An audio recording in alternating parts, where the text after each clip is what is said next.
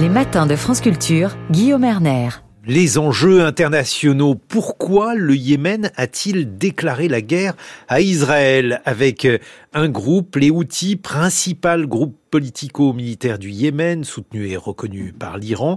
Ce groupe a déclaré officiellement la guerre à Israël mardi dernier, après plusieurs jours de tentatives de bombardement. Les missiles balistiques et drones de combat qui visaient la ville d'Elat, Elat c'est au sud de l'État hébreu, ont jusqu'ici été interceptés. Mais pourquoi les Houthis, certes hégémoniques en leur pays, s'attaquent-ils ouvertement à l'État d'Israël? Bonjour Franck Mermier. Bonjour Guillaume.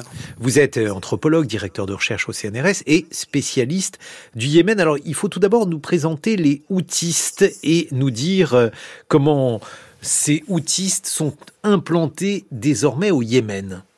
Alors les, les Houthis sont un groupe politico-militaire qui est né euh, à la fin des années 90, début des années 2000 dans le gouvernorat de Saada au nord du Yémen, qui est d'ailleurs euh, un gouvernorat qui est frontalier de l'Arabie saoudite. Ils se réclament euh, d'une branche du chiisme qui s'appelle le zaydisme, qui est uniquement implanté au Yémen.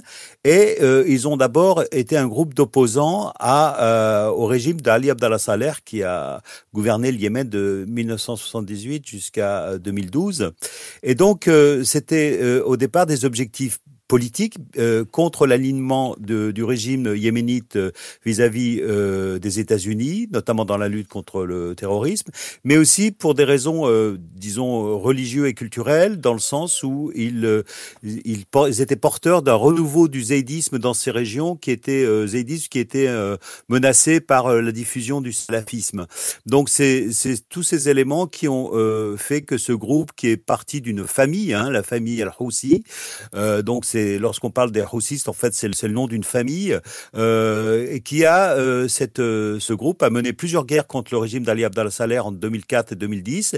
Et puis ensuite, à partir de la révolution de 2011, ils ont réussi à s'étendre en dehors de leur territoire d'origine, c'est-à-dire le gouvernorat de Sarda, et à s'emparer d'une partie mmh. significative du Yémen partie significative. Est-ce que ça veut dire qu'ils sont aujourd'hui dominants eh, sur ce pays? Est-ce qu'ils le gouvernent? Quel est l'état justement du Yémen aujourd'hui, Franck Mermier?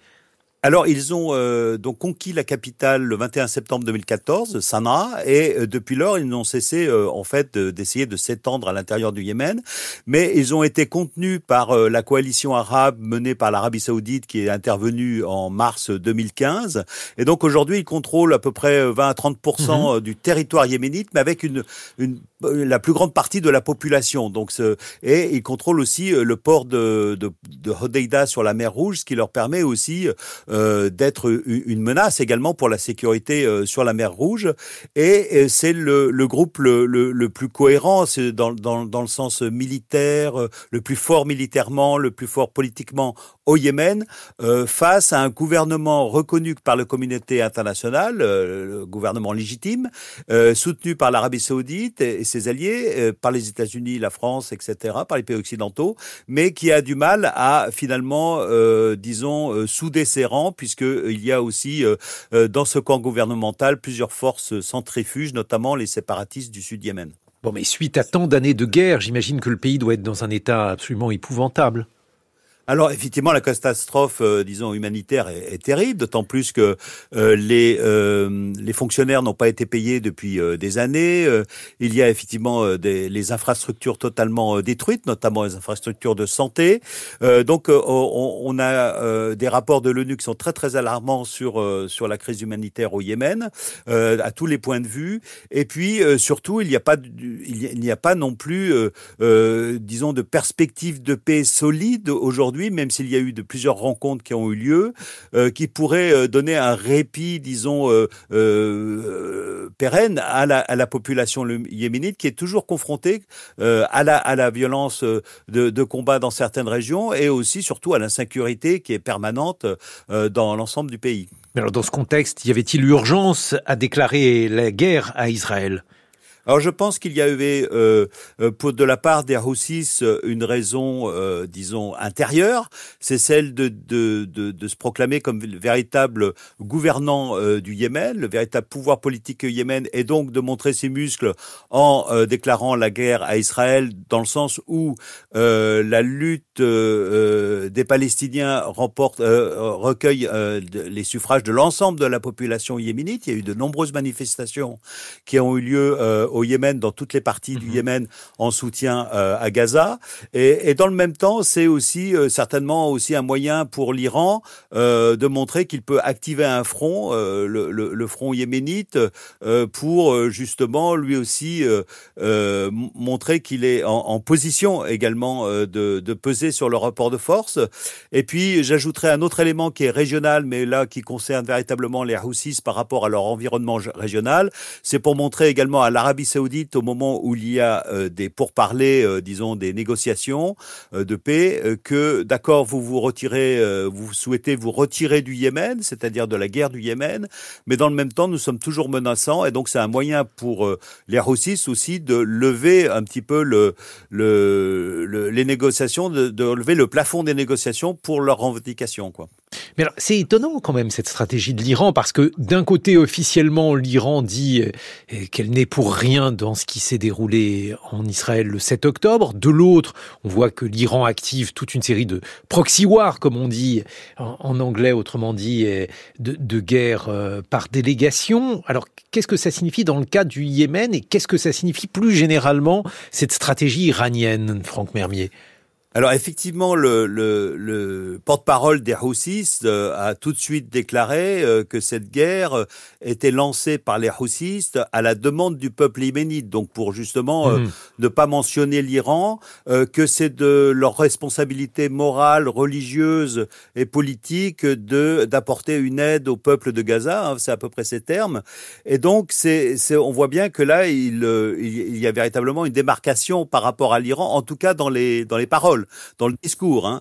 euh, un peu de la même façon que euh, Nasrallah, le chef du Hezbollah libanais, a dit que euh, l'opération du 7 octobre était 100% palestinienne. Donc là, c'est pour cette opération est 100% yéménite, et aussi pour dans ce dans le discours du porte-parole, il y a aussi le fait qu'il mentionnait l'apathie des autres pays arabes qui n'ont pas lancé leurs troupes contre Israël, qui n'ont pas déclaré la guerre à Israël. Donc c'est un moyen aussi de prendre ça, une discours de leadership. Pardonnez-moi, je, je, vous ai interrompu, Franck Mermier. Donc ça, c'est le discours, on se démarque. Dans les faits, selon vous, y a-t-il euh, une manière pour l'Iran de, de, tirer les ficelles, d'encourager, bref, euh, comment envisager, comment jauger l'implication iranienne dans cette déclaration de guerre à Israël? Alors, il faut savoir que l'Iran a un principal pouvoir d'armes euh, et d'aide militaire euh, aux Houthis. Donc, de toute façon, cette, ce missile, ces missiles balistiques euh, n'auraient pas pu être lancés sans l'appui de l'Iran, hein, déjà logistique, évidemment.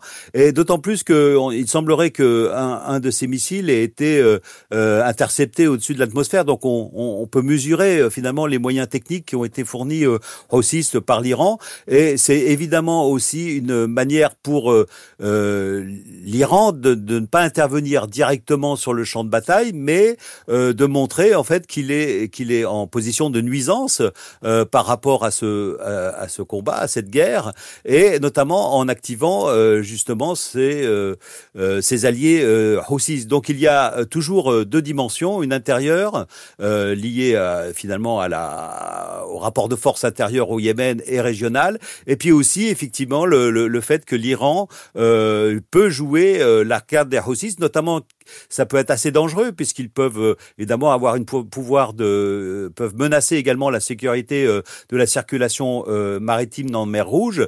Et c'est pour cela aussi que le que le 5 novembre un porte-avions américain est entré en mer Rouge justement pour pour euh, finalement, euh, mhm. disons, euh, défendre la sécurité d'Israël de, par rapport aux au tirs des Houthis. Ben oui, parce que alors, donc, vous nous avez expliqué, Franck Mermet, qui avait une volonté du peuple yéménite d'entrer en guerre contre Israël, mais la disproportion des forces, l'état du Yémen est telle que cela risque d'être une très mauvaise idée pour le pouvoir yéménite. Alors je, je mettrais juste un petit mémol, hein, c'est le porte-parole Houssis qui dit que c'est à la demande du peuple. Oui, bien sûr. J'imagine bien qu'ils n'ont pas fait une consultation. Ne vous inquiétez pas. voilà, vous, avez raison de le préciser, mais effectivement. Il va de soi que le que le peuple, enfin les populations yéménites sont tellement euh, affaiblies par euh, huit ou neuf années de guerre qu'ils ne souhaitent surtout pas rentrer dans une nouvelle guerre, et notamment avec euh, avec Israël.